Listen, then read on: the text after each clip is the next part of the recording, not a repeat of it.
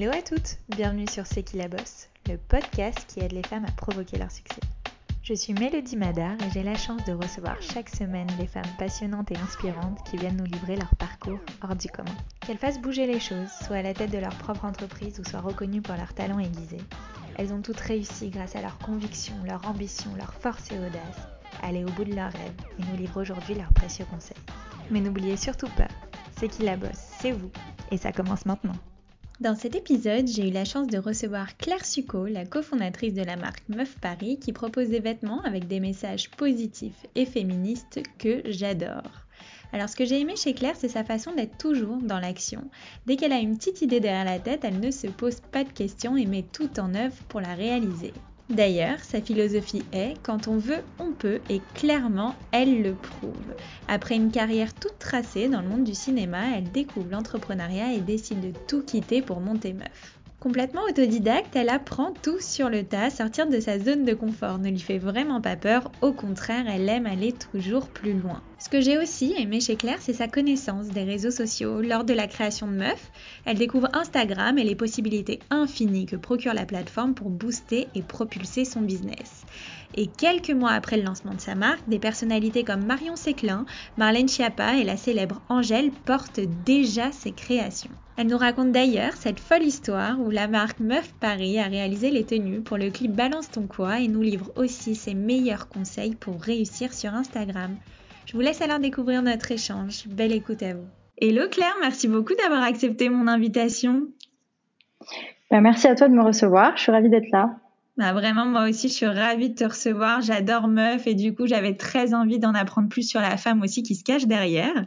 Alors, on va commencer ce podcast. Euh, je le commence toujours de la même manière avec un petit retour en arrière pour en apprendre plus bah, sur toi, sur ton enfance et le parcours aussi de mon invité. Alors, est-ce que tu peux nous parler peut-être brièvement de ce que tu voulais faire quand tu étais enfant? Est-ce que tu avais des rêves, des passions, euh, voilà, des ambitions, un métier que tu rêvais d'exercer? Est-ce que tu as toujours su que tu voulais être entrepreneuse ou finalement pas du tout Tu avais une autre vocation au début? Alors non, pas du tout. En fait, au début, euh, enfin au début, quand j'étais enfant, je voulais écrire. Euh, j'ai toujours, enfin dès que j'ai su euh, écrire et lire, j'ai toujours été passionnée par les mots et j'ai toujours voilà adoré faire ça. Je faisais des je faisais des petits bouquins à mon petit frère pour pour lui lire des histoires et tout ça que j'inventais. Et, euh, et, voilà, donc c'était vraiment une passion depuis petite, ça l'est toujours et j'écris, euh, j'écris toujours et j'écris d'ailleurs en ce moment en parallèle de Meuf un livre aussi. Euh, mais donc voilà, enfin c'était vraiment euh, l'écriture et puis en grandissant, euh, j'ai découvert aussi le cinéma et j'ai découvert que c'était un métier et donc je me suis aussi beaucoup intéressée. voilà, donc j'étais vraiment plus tournée vers des métiers assez artistiques et, et c'est d'ailleurs le, le, parcours scolaire que, que j'ai eu. Bah justement, ce que j'ai euh, bien aimé chez toi, parce que j'ai quand même fait mes petites recherches avant de te recevoir dans ce podcast, c'est que tu n'as vraiment euh, pas un parcours entrepreneurial dit classique, entre guillemets. Euh, tu as fait plein de choses avant, notamment dans le domaine artistique, comme tu viens de le dire. Euh, Raconte-nous un peu peut-être justement ton parcours et aussi les différents métiers que tu as exercés avant de te lancer finalement. Ouais, donc moi j'ai eu un parcours euh, scolaire euh, qui était donc orienté euh, sur métier plutôt du cinéma. j'ai fait le conservatoire d'art dramatique et, et j'ai surtout assez vite travaillé parce que c'est quand même un milieu où il n'y a pas besoin de faire dix ans d'études pour pour pour se lancer. et donc je suis allée, j'ai commencé par en fait aller sur un tournage de manière bénévole pour faire euh, de la figuration. Et là-bas, je suis allée voilà discuter un peu avec l'équipe technique et ils m'ont demandé euh, si je voulais euh, toujours bénévolement faire ce qu'on appelle du ventousage, qui consiste à garder des places de parking pour les pour les camions de, de tournage. Okay. Euh, donc ce que j'ai fait à 4 heures du mat à Montreuil, je venais d'arriver à Paris. Et, euh, et voilà. Et donc comme ils, ils ont vu que j'étais toujours là quand ils sont arrivés, euh, je pense que c'était un petit peu un test. Ils se sont dit bon, elle va jamais, elle va jamais tenir. Et ils ont vu que j'étais toujours là. Et donc du coup, là, à la suite de ça, ils m'ont proposé euh, de m'embaucher pour euh, pour un tournage rémunéré cette fois. Et c'est comme ça que j'ai commencé en fait à, à, me faire un réseau dans le cinéma et à travailler. Et, euh, et petit à petit, voilà, j'ai eu pas mal de pas mal de travail. Donc en régie, la régie, c'est voilà les gens qui s'occupent de, de, tout ce qui est logistique. Et puis euh, euh, petit à petit, j'ai basculé vers le l'assistant à réalisation, donc assistant réalisateur ou réalisatrice. Euh, donc c'est les personnes voilà qui vont faire en sorte que tout se passe bien et que le réalisateur ou la réalisatrice puisse être dans sa bulle et donc gérer un peu tous les problèmes, essayer de, de, faire en sorte qu'on soit à l'heure, etc. Responsabilité, ça, non? C'est beaucoup de responsabilité, beaucoup d'organisation, et c'est des choses qui me servent énormément aujourd'hui encore d'avoir fait tout ça. Et puis c'est surtout beaucoup de euh, savoir réagir à des problèmes, parce qu'en fait sur des tournages il y a des problèmes tout le temps, mais tout le temps, tout le temps, tout le temps. Et, euh, et, donc faut savoir rester calme, euh, essayer de trouver des solutions. Euh, euh, enfin j'ai plein d'histoires de tournage où il y a eu des galères et où il a fallu trouver des solutions. Et, et, et au final ça m'a beaucoup appris à, à rester calme face aux, aux problèmes. Complètement, c'est ça l'entrepreneuriat, c'est une succession de Exactement. galères et des solutions. Exactement, mais franchement, entre faire un film et, et monter une entreprise, il n'y a pas, a pas non plus beaucoup de, enfin, il y a beaucoup de différences, mais je trouve que ça demande un peu les mêmes, euh, les mêmes qualités, euh, les mêmes capacités d'adaptation. Génial. Et en fait, du coup, tu as monté vachement vite les échelons finalement. Ouais, j'ai assez vite, euh, j'ai assez vite fait des choses avec plus de responsabilités. Euh, et, euh, et, voilà, j'ai fait ouais du ciné, de la pub, enfin j'ai fait pas mal de choses. Et en fait, au moment où je commençais à avoir un bon réseau, et euh, à gagner ma vie euh, correctement, ce qui est pas évident dans ce milieu. Euh, et ben j'ai eu l'opportunité de travailler sur un projet entrepreneurial qui est venu un peu tout remettre en question parce que j'avais, enfin j'ai adoré ça. Et voilà, c'était pour un concours et en fait en l'aidant, j'ai adoré faire ça. Et là, bah, grosse remise en question. Euh, moi qui avais euh, toute ma vie euh, toute tracée, je savais très bien que voilà, je voulais écrire des livres, écrire des films, les réaliser. et je me dis mince, j'aime bien ça aussi. Et en plus, depuis que j'étais dans le cinéma, j'avais une forme de frustration, mais je savais pas ce que c'était. Et, et, donc maintenant, avec le recul, je, je comprends que je pense que je suis quelqu'un qui a besoin de, à la fois de d'être, enfin de, de, faire des choses assez créatives et en même temps, j'aime bien aussi le côté euh, entreprise quoi. Et, euh, et, bref, donc du coup, euh, du coup, je, je décide quand même de, de creuser un petit peu. Et euh, je fais une formation euh, de six mois à Madrid euh, qui est proposée par le SCP, mais qui est en fait une mhm. formation qui est ouverte à des gens qui n'ont pas qui ont pas forcément fait le master. Donc c'est mélangé quoi. Il y a des gens du master de l'ESCP et des gens qui postulent. voilà, il y a un petit concours. Et euh, ils cherchent pas mal de candidatures en fait justement euh, un peu différentes quoi. Ils ont ils ont envie d'avoir des profils plus créa et des choses comme ça. Ils ont pas mal de graphistes aussi, euh, voilà. Donc je débarque dans ce monde totalement inconnu, qui est vraiment différent du monde du ciné.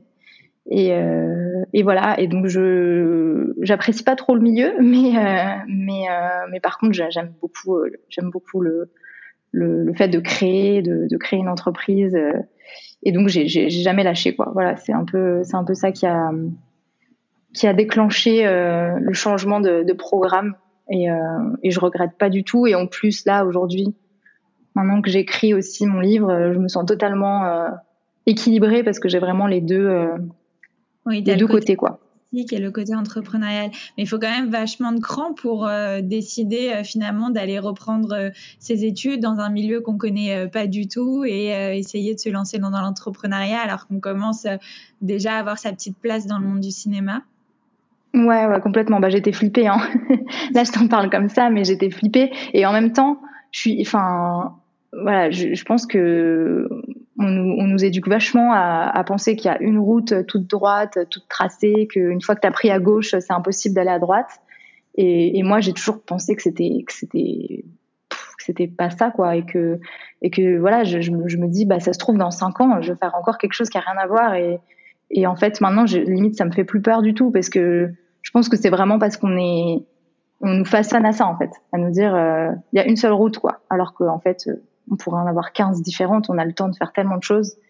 Et, je trouve que ouais, il faut pas, faut pas avoir peur. En tout cas, je pense que quand on a quand on a cette intuition, ce sentiment que euh, bah il faut essayer autre chose, euh, alors il faut se lancer. Et surtout, enfin voilà, moi pour le coup j'étais jeune, j'ai pas d'enfant, c'est aussi beaucoup plus simple évidemment euh, dans ces cas-là quoi. Bien sûr. Eh ben écoute, rentrons maintenant peut-être dans le vif du sujet, justement, la création de Meuf. Mhm. Euh, déjà pour toutes celles et ceux qui connaissent pas Meuf, euh, ce qui est euh, quand même euh, un peu bizarre, mais bon, je, je ouais, très problématique. mais on va résoudre ce problème tout de suite. Une marque que tu as créée, je crois, en 2017 et qui propose voilà des vêtements avec des messages positifs et féministes aussi qu'on adore. Alors moi, je peux citer quand même ceux que j'aime bien parce que à chaque fois je, je regarde le site. Donc sans Hermione, Harry serait mort euh, au tome 1, donc ça je l'adore. Euh, j'adore Sans dessous dessous. Euh, j'aime bien, je trouve que c'est mhm. un peu impertinent, ça nous ressemble bien. Et évidemment, le t-shirt que j'adore, c'est le t-shirt Girl Boss et je le veux absolument. Mais, mais nous, peut-être tout d'abord, comment t'es venue justement l'idée de meuf? Comment t'as eu le déclic en te disant bon allez c'est parti, je me lance, je fais le grand saut et je deviens un peu la reine des t-shirts féministes finalement? Euh, bah alors donc oui, l'idée est venue euh, été euh, été 2017. Euh, j'avais euh, j'avais envie de de pouvoir. En fait, je je cherchais un moyen d'exprimer tout ce que je ressentais, mais de manière visible. En fait, je trouvais que voilà, quand on était en manif ou des choses comme ça, quand on fait les marches pour le pour le 8 mars, des choses comme ça, bah voilà, il y a plein de messages qui sont souvent hyper hyper sympas, hyper pertinents euh, qui peuvent amener des débats, etc. Parfois drôles aussi. Et, euh, et je me disais, mais ce serait génial euh, d'avoir ça euh, un peu tout le temps. Et, et donc c'est comme ça que j'en suis venue au vêtement parce que c'est quelque chose qu'on porte a priori tous les jours. Et, et puis surtout, en fait, je trouvais ça chouette de que le choix d'un vêtement soit quelque chose de positif parce que je trouve que en tant que femme, on choisit malheureusement souvent nos vêtements pas de manière négative, mais disons que voilà, on doit faire attention à plein de choses, beaucoup plus qu'un homme. On doit faire attention à qui on va voir dans la journée, à quelle heure on va rentrer. Euh, voilà, au-delà de euh, la météo, on a, on a d'autres problématiques. Et, euh, et, et, voilà, et je trouve ça chouette de se dire, bah en fait, euh, on va pouvoir se lever aussi le matin et se dire, bah tiens, je vais mettre ce vêtement-là, euh, pas pas comme une contrainte, mais voilà comme quelque chose comme quelque chose de positif. Donc il y avait il y avait ces deux envies là. Euh, et voilà, donc c'est comme ça que, que l'idée est née. Et donc, euh, et donc je, je, je, décide de me lancer. Euh, je me dis, euh, ok, vêtements égale sentier. Donc sentier, pour ceux qui connaissent pas, c'est un quartier à Paris assez historique qu'on voit beaucoup dans le film La vérité si je mens, par exemple, et qui est voilà le quartier historique où il y a des milliers de rouleaux de tissus entassés dans les rues c'est un, joyeux bordel, c'est assez marrant à voir. Et bref, donc je, vais là-bas et, euh, et, je frappe à plein de portes et, euh, euh, évidemment, bah, j'avais pas beaucoup d'argent, j'avais 1000 euros quand j'ai commencé Meuf que j'avais mis de côté et, donc avec 1000 euros, on fait pas grand-chose. Et donc tout le monde me dit non, non, non, pas cette quantité, pas cette quantité. Évidemment, en plus, je voulais, je voulais que ça soit fait pas loin. Euh, je voulais que ça soit éthique. Euh, enfin bref, je, je, voulais le top euh, sans, sans, sans avoir de budget pour quoi. C'est ça. Et donc voilà, donc je me, je me fais, je me fais, en, je me fais gentiment mettre à la porte, sauf par une personne euh, qui s'appelle Bruno et avec qui je travaille toujours aujourd'hui d'ailleurs, euh, qui me dit toi t'es complètement folle, mais je t'aime bien. Vraiment, il me dit ça. Et il me dit rien d'autre parce que c'est quelqu'un qui parle pas beaucoup. et donc, euh, et donc il me dit ça, et puis bon, il, enfin, il y a un grand, grand silence.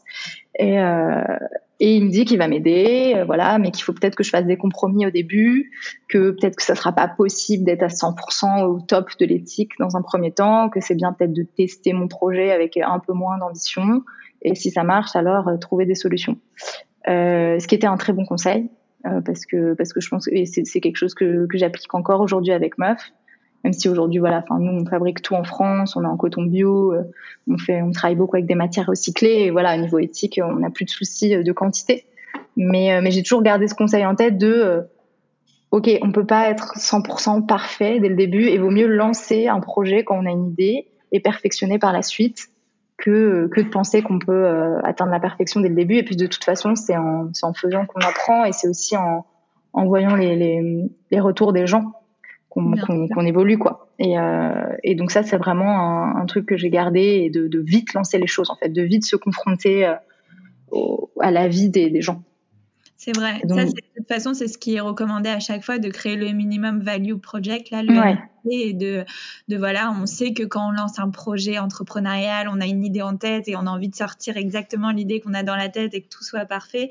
Mais malheureusement, euh, la perfection est aussi l'ennemi du bien et il faut euh, parfois euh, lancer avec quelques petits couacs, avec les moyens du bord et c'est avec des bouts de ficelle qu'on fait des étincelles aussi et confronter très vite notre projet au marché et voir un peu la réaction bah, des clients euh, et de, de, comprendre parce que finalement on gagne beaucoup de temps et beaucoup d'argent. Exactement, exactement. Et du coup, donc euh, tu suis son conseil. Voilà, et donc je lance euh, donc des t-shirts qui sont en coton bio, mais qui sont pas faits en Europe, qui sont faits en Asie, voilà, avec un, un, label quand même fair trade. donc voilà, c'était pas le top niveau éthique, mais c'était ce que je pouvais faire de mieux avec mes moyens. Euh, et je me dis, bon, on va voir déjà, et effectivement, si ça prend, on trouvera des solutions. Ce qui est vite arrivé, et donc je suis très très vite passée euh, en Made in France, et d'ailleurs, enfin maintenant, on a même notre propre atelier, ce qui est encore une étape euh, au-dessus assez incroyable. et donc, bref, voilà, je, je, je, lance une première toute petite prod.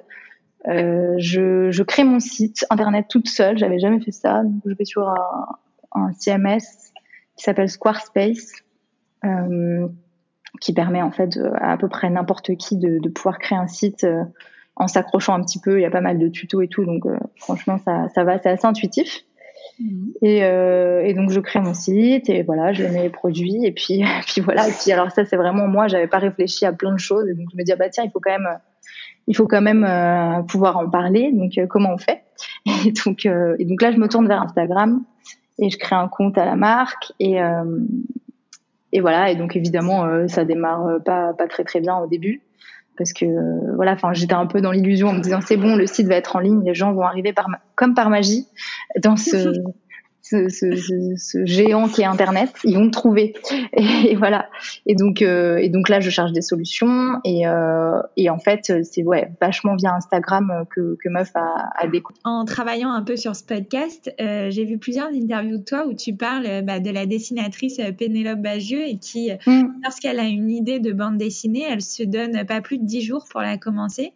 Et euh, j'ai compris que c'était justement une femme qui t'a inspirée. Est-ce que c'est devenu aussi pour toi une philosophie? Est-ce que tu essayes de t'appliquer tout le temps euh, dans ton aventure entrepreneuriale, d'être toujours dans l'action, euh, le fait de pas attendre aussi avant de lancer un projet, une idée, ne pas trop se poser de questions et d'y aller à fond tout de suite? Ouais, complètement. Ça, c'est un truc. en plus, mon associé, il a exactement le même état d'esprit là-dessus. Donc, on est un peu, parfois un peu trop fonceur, mais c'est vrai que quand on a envie de faire quelque chose, on y va et on essaye de pas trop euh, de pas trop laisser traîner les choses euh, et franchement euh, c'est chouette parce que aussi ça permet enfin moi en tout cas je sais que c'est quelque chose qui m'épanouit d'avoir plein de choses qui, qui sortent tout le temps d'avoir de la nouveauté de d'avoir des projets qui se concrétisent rapidement quoi T'es quand même arrivé dans un milieu que tu connaissais pas du tout, c'est-à-dire que tu étais dans le monde du cinéma. Ok, après, mhm. voilà, tu es assez attiré par le monde de l'entrepreneuriat, mais finalement, tu finis par, par faire des vêtements. Comment tu as euh, designé tes modèles euh, Comment euh, tu as pensé un peu voilà, les différents modèles, les différentes coupes, ce que tu allais y afficher? Est-ce que c'est vraiment toi qui as tout fait toute seule au début? Pour les designs sur les t-shirts, ouais, j'ai fait moi-même. franchement, quand je les revois, j'ai un peu honte. Mais j'ai appris aussi Illustrator. Enfin voilà, j'ai appris à utiliser tout ça. Je connaissais pas du tout, donc j'ai vraiment appris parce que j'en avais besoin. Et voilà, maintenant, chez moi, il y a des graphistes en interne, il y a des, gens qui, savent faire euh, ça euh, dix mille fois mieux que moi. Mais oui, oui, les premiers modèles, je les ai fait tout seul. On a quand même cette chance de vivre à une époque où on peut apprendre beaucoup par nous-mêmes. Euh, avec de la volonté, il y a beaucoup de choses qu'on peut faire seul qu'on pouvait pas qu'on pouvait pas faire avant. Quoi. Clairement, enfin, faire un site il y a 20 ans, euh, il fallait il fallait savoir coder. Et, euh, et, voilà. Et maintenant sur YouTube, il y a des tutos pour tout. Euh, donc avec un peu de volonté et d'acharnement, on peut, réussir à, faire les choses. Après, évidemment, ce sera jamais aussi bien fait que quelqu'un euh, qui fait cinq ans d'études sur le sujet. Hein.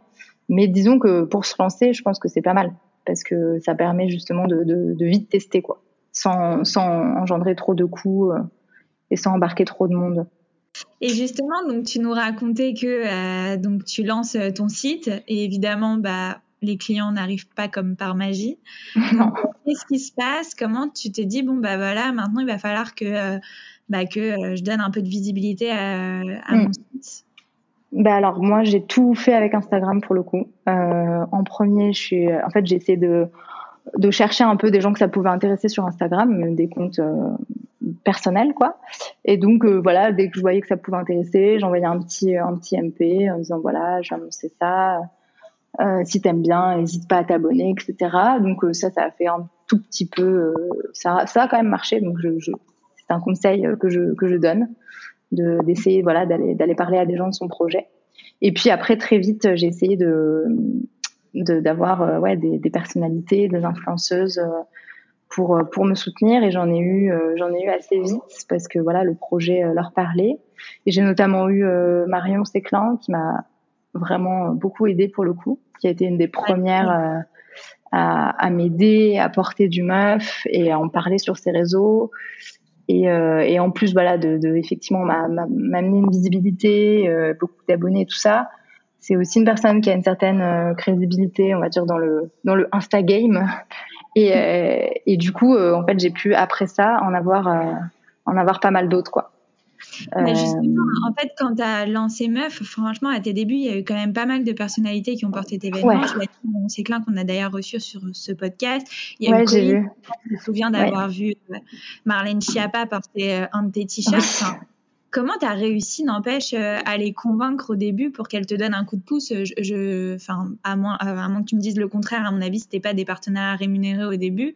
Non, euh, non, non. Bah voilà, depuis, j'ai fait, euh, on a fait avec Colline, avec Marion, on a fait depuis des partenariats rémunérés. Mais euh, oui, oui, au début, euh, ça ne l'était pas. Et bah, en fait, c'est des personnes que je suivais, donc que j'aimais, dont, dont j'aimais le contenu. Et, et donc, bah, un mail, on ne peut plus sincère, voilà, en disant tout ce que je pensais, pourquoi j'avais envie que qu'elle porte du meuf, euh, pourquoi j'avais créé ça et voilà en général la sincérité ça fonctionne bien et puis oui en expliquant que je venais de me lancer et qu'effectivement j'avais pas forcément les moyens euh, tout de suite tout de suite. Non mais c'est hyper intéressant ce que tu dis euh, dans le fait que euh, c'était un message sincère parce que tu les suivais, mmh. c'est loin ouais. d'être un collé que t'envoyais en fait finalement à ah, toutes oui, euh, en leur disant bon voilà un peu le texte un peu bateau là tu as vraiment pris le temps de personnaliser tes messages et de, de leur dire ce que tu ressentais pour elles entre guillemets et, euh, et pourquoi finalement tu l'avais choisi et moi ce que ce que j'entends quand je les reçois justement sur ce podcast c'est que euh, parfois elles sont contactées enfin elles reçoivent des, des, des, centaines de messages par jour ah bah de oui. marques et en fait, les marques, des fois, ne prennent même pas le temps d'essayer de, de, comprendre leur univers, mmh. etc. Et proposent trop de choses qui, ont, qui sont trop éloignées de ce qu'elles font ou ce qu'elles portent ou euh, ce qu'elles aiment. Et en fait, là, le fait finalement d'avoir pris le temps, et ça prend du temps hein, d'envoyer des messages très, ouais. euh, très personnalisés, mais finalement, c'est ça qui a payé, je pense, dans ton cas. Ouais, ouais, ouais, ouais, ouais complètement. Ouais, je pense que. Puis, enfin, c'est vrai que quand, quand c'est le début d'un projet, il y a cette espèce d'énergie, on, on, on, croit tellement fort en son projet, et je pense qu'on arrive à, à, transmettre cette énergie. Euh, et en plus, comme je te disais, moi, je suis quelqu'un qui adore les mots, qui adore écrire. Donc, euh, je pense que j'ai aussi cette faculté à réussir à convaincre euh, avec les mots. Euh, donc, voilà, que j'ai mis, que j'ai mise au service de meuf au début, quoi. Et quand tu te prends des noms, ça t'a fait quoi Voilà, quand on te ferme des portes, est-ce que au contraire, genre ça t'a blessé ou est-ce que tu t'es dit non, mais de toute façon c'est le jeu euh...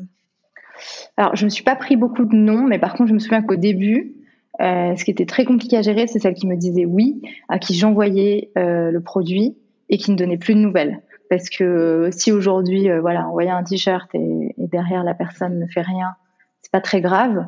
À l'époque, j'étais au t-shirt prêt et euh, pour moi, c'était horrible. C'était horrible et je, je, j'en dormais pas quoi. Donc euh, c'était, c'était des investissements euh, hyper importants pour moi. Donc ça, ça c'était dur quand, quand elle donnait plus de nouvelles et voilà, ça arrive, ça arrive quand même beaucoup hein, sur Instagram.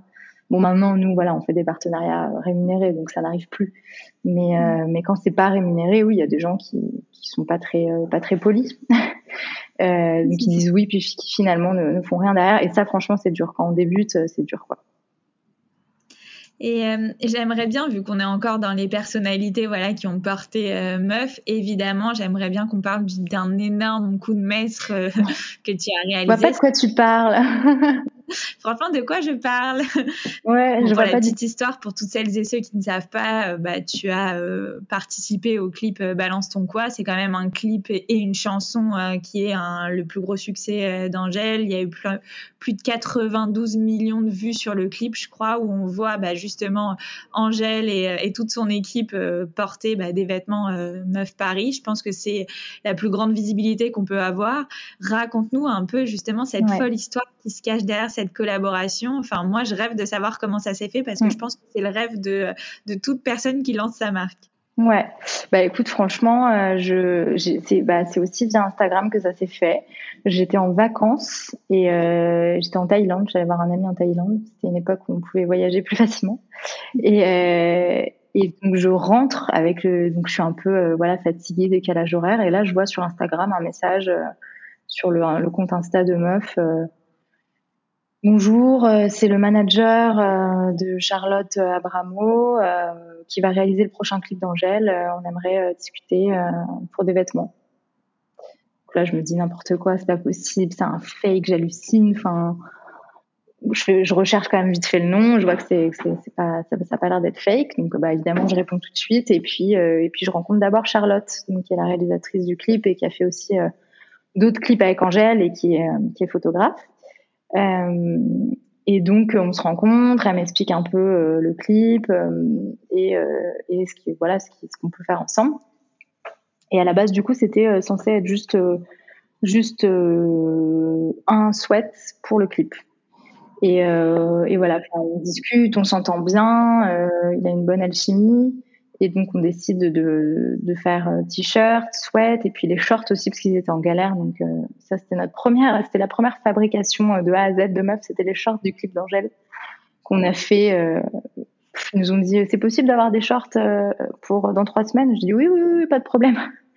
Alors que j'étais complètement panique à bord à l'intérieur et puis euh, bah, je suis allée voir justement ce fameux Bruno euh, qui m'avait aidé. Je lui ai dit écoute là j'ai un truc quoi, je peux je peux faire le clip d'Angèle. Il faut qu'on fasse des shorts en deux semaines. Et il m'a dit mais t'es complètement folle, mais on va on va on va trouver une solution. et euh, faut savoir que c'est quelqu'un qui a qui a plus de 60 ans et qui a 40 ans de, de métier dans le, dans le textile euh, et qui a connu un peu l'âge d'or euh, du textile, donc euh, qui a quand même beaucoup de contacts. Et donc on a fait les shorts euh, en deux semaines. Euh, et bref, et donc en fait en discutant avec avec Charlotte, euh, on se dit mais ça serait quand même incroyable de de, de revendre euh, une partie. euh, Enfin, à la base je disais de revendre les, les, ce qui va être utilisé pour le clip au profit d'associations. Et puis on se dit mais pourquoi pas carrément lancer une production parce que je pense que les gens seront quand même euh, partants quoi. Et, euh, et donc évidemment voilà, on, elle me met en contact avec Angèle, on en parle, on se rencontre. Je lui montre aussi les différents designs, les différentes possibilités. Et voilà, elle adore l'idée et, euh, donc c'est là aussi qu'on lui a proposé donc de faire euh, un t-shirt en plus qui était pas du tout dans le clip. Euh, on voit euh, la, la, tête d'Angèle euh, qui mange le sexisme mmh. un peu comme un comme un jeu et euh, on a fait aussi du, du PQ euh, avec écrit patriarcat, sexisme, etc. Et voilà, donc ça, ça l'a fait, ça l'a fait beaucoup rire. C'est un peu son humour aussi, donc euh, elle a, elle a, elle a bien aimé le, les idées et donc elle a validé tout ça et et donc on a mis, on a mis tout ça en vente au profit de deux associations, une française qui s'appelle la Maison des Femmes on a... euh, et euh, son équivalent en Belgique. Comment? Qu'on adore la Maison des Femmes. Juste ouais. avec les éclaireuses, on a fait euh, en décembre dernier une levée de fonds euh, pour eux. Euh, ah génial. Euh, plus de 160 000 euros. Waouh, incroyable, trop bien. Ça a dû vachement les aider. Complètement. Et justement, est-ce que après euh, bah, ce clip, est-ce que tu as vraiment senti un énorme boom? Quels ont été finalement les impacts de Balance ton quoi sur, euh, sur Meuf? Ouais, bah, franchement, ça a été assez énorme. Euh, déjà, bon, sur Instagram, on a gagné énormément d'abonnés à ce moment-là. Et puis, oui, en fait, le, le, en termes de vente, bon, les gens se sont précipités sur le, la collab.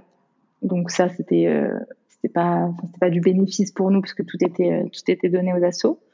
Euh, mais par contre, il y a quand même beaucoup de gens qui sont revenus après, Bien sûr. Euh, qui ont refait repassé commande, voilà, une fois qu'ils ont vu la qualité aussi des vêtements. Donc euh, ça nous a quand même élargi la clientèle. Et puis c'est surtout en termes de crédibilité en fait. Pour moi, c'est c'est euh, ok, Angèle valide. Bon bah tout le monde valide. Enfin, c'est un peu ça quoi. C'est c'est c'est c'est là la boss euh, par excellence quoi. Donc j'ai l'impression que c'est vraiment ça que ça nous a apporté. C'est une crédibilité et oui, forcément aussi derrière des opportunités de collab. voilà, on a eu pas mal de contacts, beaucoup de presse, énormément de presse. Donc, ouais, une énorme visibilité et une crédibilité. C'est génial. Et justement, la particularité de ce podcast, hein, outre de recevoir des girl boss, c'est aussi, euh, j'ai toujours reçu des femmes qui avaient une très bonne maîtrise bah, des réseaux sociaux et particulièrement d'Instagram, donc tu viens de le mmh. dire. Euh, Meuf, bah voilà, est très présent euh, sur, sur Instagram. Euh, aujourd'hui, vous mmh. êtes suivi par plus ou près de 170 000 followers, donc c'est quand même énorme pour une marque. Euh, raconte-nous peut-être, je sais pas, voilà, est-ce que tu as des petits tips pour construire une communauté puissante, mais surtout hyper fidèle et engagée. Moi, j'ai quelqu'un qui travaille chez moi qui fait partie de la Meufia, parce que c'est ta communauté, tu les mhm. appelles ça, de découvrir. Hein. J'adore. Et, et, oui, elle a, elle a déjà posé pour toi, etc. Et en fait. Ah, génial. J'adore, en fait, elle est, elle est super impliquée dans, dans Meuf et, euh, et je me dis comment tu as réussi justement à créer cette communauté puissante, mais surtout aussi fidèle et engagée? Ouais, ouais. Bah, franchement, là, c'est, c'est aussi beaucoup de sincérité, euh, beaucoup de transparence et de sincérité et euh, essayer de faire du bien euh, aux gens, quoi. Euh, sur Meuf, on, sur le compte Insta de Meuf, on, on, évidemment, on partage nos produits, mais c'est vraiment pas ce qu'on partage principalement on partage beaucoup de contenu qui, qui, qui ne parle pas de nos produits. Et je pense que c'est ça aussi euh, qui fait que les gens aiment notre compte et nous suivent. On partage énormément de contenu euh, euh, éducatif sur plein de sujets. Euh, par exemple, là, le dernier que j'ai en tête, on a parlé voilà du vaginisme, qui est un sujet qui est tabou et qui concerne quand même beaucoup de femmes. On va parler, euh, on va aborder un peu tous les sujets en fait qui peuvent concerner les femmes et qui peuvent être tabous et qui peuvent parfois faire souffrir beaucoup de, de femmes. Et donc l'idée c'est c'est de les aborder pour euh, voilà leur apporter des solutions, pouvoir en discuter. Euh, on, a, on, a énormément de, on reçoit énormément de MP euh, en général quand on fait ce genre de poste de, de femmes qui, qui, disent ah mais je savais pas que j'avais ça, je vais aller voir un gynéco. Enfin c'est assez fou. Et euh, donc voilà l'idée c'est vraiment de, de, proposer du contenu qui peut aider. Euh, on essaye aussi de proposer du contenu drôle donc on met toujours sur des sujets qui concerne les femmes, quoi. Donc, euh, de se marrer un peu parfois avec les règles et tout ça. Récemment, on a créé un groupe euh, Facebook euh, qui, est, qui est un groupe privé en fait et euh, sur lesquels les, les, membres de la Mafia peuvent, peuvent venir discuter entre elles de plein de sujets et c'est assez euh, fou ce qui se passe sur ce groupe. Il y a une, il y a une sororité qui est, qui est magnifique et, euh, et il y a, enfin voilà, elle se donne plein de conseils. Euh, il y a plein de sujets tabous qui sont abordés. Ça parle de règles, de contraception, ça parle de sexe, ça parle de, franchement, ça parle de tout. Et euh, et, euh, et, voilà, il y a même, enfin il y a même plein de plein de petites choses solidaires qui ont qui ont, qui ont vu le jour. Euh, c'est assez génial de voir ça. Et je pense qu'il y a un réel besoin de, de se retrouver entre femmes et de de pouvoir aborder plein de sujets en étant un peu safe. Et voilà, c'est ce qu'on essaye de, de créer avec Meuf. Quoi. Et justement, euh, comment tu te sers d'Instagram pour Meuf Paris? Bon, c'est vraiment pour créer une communauté, mais euh, est-ce que c'est aussi pour la connaître? Est-ce que tu échanges avec elle pour essayer de savoir quels sont leurs besoins, leurs envies? Est-ce que ça te guide dans tes euh, mm. prochaines créations de modèles? J'ai vu que tu as élargi pas mal d'offres, ton offre aussi, maintenant tu es aussi dans les culottes menstruelles, etc. Comment tu, tu te sers finalement d'Instagram aussi pour mieux connaître ta communauté et leur livrer finalement des produits qui peuvent les intéresser? Bah, nous, alors aujourd'hui, donc nous, on a notre propre atelier en France, donc on fabrique tout euh, nous-mêmes, euh, et donc on se sert énormément, d'Instagram pour, euh, par exemple, pour euh, faire des prods, des productions justes. donc là, par exemple, bah, dernier exemple en date, on va sortir des maillots, et, et, hier, on a lancé des sondages en story pour savoir si elle préférait une pièce, un deux pièces, les couleurs, parce que nous, on a déjà les tissus, mais comme ça, on sait euh, combien de pièces on met euh, sur le telle couleur, combien sur telle couleur, combien en une pièce, combien en deux pièces. Donc oui, clairement, ça nous sert énormément euh, pour ajuster les productions et effectivement aussi pour voilà les prochains produits, voir un peu de quoi elles ont envie. et aussi ouais avoir des retours sur les produits qui existent déjà, pouvoir améliorer. on essaie vraiment de, de co-créer un max les produits avec avec notre communauté quoi. Eh ben écoute, je vais maintenant enfiler ma petite casquette de businesswoman parce que j'adore ça aussi. Est-ce que je sais pas, tu as des chiffres à nous communiquer sur euh, Meuf Paris? Tu me diras ce qui est confidentiel ou pas. Mais euh, voilà, à toi de me dire. Je sais pas, vous êtes combien peut-être aujourd'hui à travailler maintenant chez Meuf Paris? Euh, Quelle est ta croissance? Est-ce que tu parles de ton chiffre d'affaires ou pas? Ou combien de pourcents représentent les réseaux sociaux dans ton chiffre d'affaires? En fait, bon, on est sur C'est qui la bosse. Tu peux te lâcher, fais-nous rêver. Ouais, alors chez Meuf, alors on est sept euh, dans la société Meuf. Après, j'ai ouvert une autre société du coup euh, pour la fabrication euh, qui embauche huit personnes. Donc voilà sur les pour les employés. Euh, le chiffre d'affaires, bah, l'année dernière, on a fait un peu plus d'un million.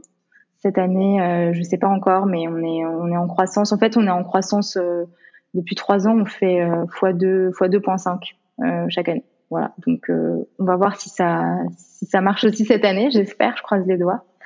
Et, euh, et voilà, donc euh, donc franchement, enfin plutôt plutôt bien. On est vachement en croissance alors que le le contexte actuel est pas hyper favorable, euh, mais je pense que ça vient aussi du fait que comme on est voilà en made in France, en coton bio et tout ça, il y a une certaine éthique euh, et que et que la pandémie a quand même aussi euh, déclenché un peu euh, une prise de conscience sur ces sujets-là.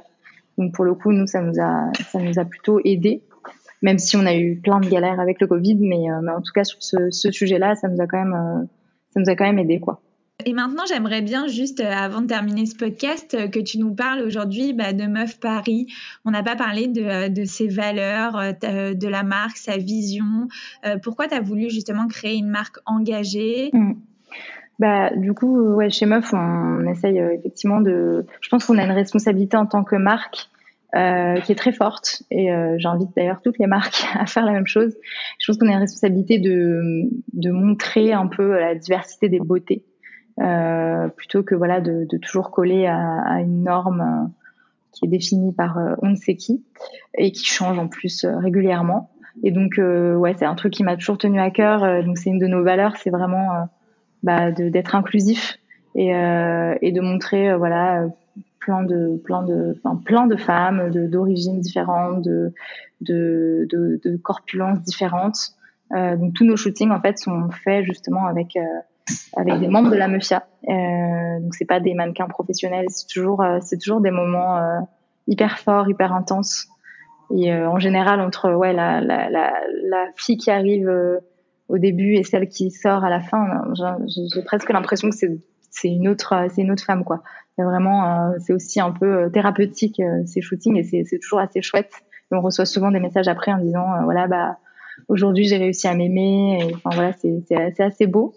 Donc voilà ça c'est une de nos une de nos valeurs. Après on, on défend des valeurs féministes, on, défend l'égalité entre les femmes et les hommes. On, essaye d'être euh, d'être inclusif euh, aussi avec voilà les personnes transgenres. Euh, et puis après, ouais, on a toute, toute une éthique aussi effectivement de fabrication euh, qui pour moi va un petit peu avec parce que je pense qu'on peut pas défendre les droits des femmes et, et, euh, et faire fabriquer ces vêtements par des enfants ou des femmes à l'autre bout du monde. Euh, donc euh, donc c'était un peu l'idée aussi. Et, euh, et, voilà. Et donc ça c'est quelque chose qu'on va beaucoup développer en fait. Là on est vraiment en train de développer le vestiaire meuf. L'idée à terme c'est qu'on puisse trouver à peu près tout ce qu'on veut niveau vêtements sur le site de meuf. Voilà. Et le tout de manière toujours éthique. Et puis on essaye quand même de repenser un petit peu les produits pour pour les améliorer pour les femmes. Parce qu'il y a beaucoup de produits dans le vêtement qui ont été conçus pour les hommes à la base et qui sont pas forcément adaptés à la morphologie, à plein de choses. Donc on essaye de repenser un peu le vêtement et, et, euh, et que ce soit voilà des vêtements euh, plus pratiques et aussi euh, dans lesquels on se sente un peu forte quoi. Ok, génial. Bah écoute, euh, juste avant euh, la fin de ce podcast, parce que le temps file, j'aimerais bien qu'on passe au Girl Boss Tips. Le concept, c'est que je te pose une petite série de questions et tu nous livres rapidement tes meilleurs conseils sur le sujet. Allez, c'est parti. Quelles sont selon toi les trois qualités essentielles d'une entrepreneuse? Euh, Du coup, je dirais que c'est euh, être euh, positive, euh, parce que parce qu'il y a toujours plein de problèmes et donc c'est bien d'avoir euh, de, de, voir les choses de manière positive. être réactive, savoir savoir réagir quand il y a des problèmes et aussi quand il y a des opportunités. et, et je dirais peut-être être empathique parce que je pense que ça aide à, à mieux comprendre son projet et puis à plus être à l'écoute euh, des clients et, euh, et du monde qui nous entoure et donc à avoir des bonnes idées. Et que dirais-tu à ton toi plus jeune? Si tu devais parler aujourd'hui à Claire de 15 ans, euh, qu'est-ce que tu lui dirais finalement avec le recul? Euh, bah, je dirais qu'elle va faire des, des trucs de fou auxquels elle s'attend pas du tout et que et que ça va être chouette et que et que ça va être une belle aventure et et que ça va sûrement lui apporter plein de choses et, et l'envie de d'en faire encore plus et qu'il faut pas qu'elle qu'il faut pas qu'elle ait peur et, et, que tout va bien se passer. Voilà. J'adore. Quelle est ta définition du succès? Je sais qu'il est propre à chacun et chacune, mais si tu devais lui donner une définition, euh, laquelle serait-elle? Bah, Je pense que c'est arriver à être, euh, à être heureux ou heureuse euh, avec les objectifs qu'on s'est fixés, qui effectivement sont très personnels. Pour certaines personnes, ça va être euh, construire une famille. Euh, pour d'autres, ça va être euh, vivre à la campagne. voilà, je pense que chacun effectivement a ses objectifs et je pense que voilà, le succès c'est c'est réussir à, à, les atteindre, à être à être épanoui et heureux au quotidien. D'ailleurs, pas forcément toujours en ayant déjà atteint ses objectifs. Je pense qu'il faut essayer d'être heureux le plus, le plus, la plupart du temps. Mais, euh, mais en tout cas, voilà, euh, je pense que c'est, euh, c'est aussi ne pas, ne jamais se laisser aller euh, dans une zone un peu euh, confortable, c'est-à-dire euh, ne pas se dire ça me suffit, tant pis, je, laisse tomber ce truc que j'avais dans un coin de ma tête. C'est, toujours essayer d'aller plus loin et de d'aller au bout de ses idées et, ouais de de pas lâcher quoi, de pas se dire je vais me contenter de ça alors que j'avais autre chose en tête. Génial. Et justement aussi, si tu devais euh, donner ta définition du féministe, euh, c'est quoi pour toi le féministe? Euh, Pour moi, le féminisme, c'est vouloir les mêmes droits pour tout le monde, pour voilà les femmes et les hommes, et puis aussi les mêmes libertés, parce que je crois que pour le coup, en France, même si c'est pas du tout le cas partout dans le monde, mais en France, on a beaucoup de droits, même si on n'a pas encore les mêmes droits que les hommes, mais on a quand même beaucoup de droits. Par contre, en termes de liberté, je crois qu'on n'a vraiment pas les mêmes. Et aussi en termes de, de ce qu'on nous fait croire qu'on peut faire ou ne pas faire. Je crois que c'est un truc sur lequel euh, il faut vachement bosser. Et sur euh, ouais, ce que, la société nous dit qu'en tant que femme, on, peut faire ou ne pas faire, que ce soit d'un point de vue professionnel, d'un point de vue personnel, en amour, euh, dans les relations sexuelles aussi. Euh, enfin voilà, tout, plein de choses en fait euh, qui sont beaucoup plus difficiles pour les femmes. Où on a, où finalement, on a beaucoup moins de beaucoup moins de liberté. Eh ben, je suis tout à fait d'accord avec toi. Eh ben, eh ben super. merci beaucoup Claire. Le temps file et justement le podcast touche à sa fin et j'ai aussi l'habitude de le terminer toujours de la même manière. Est-ce que tu as un dernier conseil que tu pourrais euh, nous donner? Je ne sais pas, quelque chose euh, qui, euh, qui t'inspire, qui te booste au quotidien et que tu pourrais nous, nous partager? Ça peut être aussi une citation, un mantra, enfin ce que tu veux, le mot de la fin. c'est une citation du roi lion, voilà, qui est un de mes dessins animés préférés que j'adore et euh, où il dit quand on veut, on peut. Et euh, franchement, euh, je la trouve très vraie. Elle est toute bête, mais euh, mais mais quand on veut, on peut quoi. Donc quand vous avez envie, allez-y et ça va marcher. Eh ben, j'adore. Trop bien. Bah, c'est très sympa parce qu'on m'avait jamais sorti une citation de Disney, donc euh, bah voilà, je fais original alors tant mieux. En tout cas, merci beaucoup Claire pour ton temps, pour tes précieux conseils. J'ai été euh, ravie d'en apprendre plus euh, bah, sur toi et sur euh, Meuf. Et puis, et puis j'ai hâte de voir bah, vos futurs projets. Bah, merci à toi, merci d'avoir pris le temps et, et hâte aussi de, de voir tous vos, tous vos futurs projets. Voilà les filles, ma discussion avec Claire est maintenant terminée. Quant à nous, on se retrouve très vite la semaine prochaine pour un nouvel épisode du podcast C'est qui la bosse?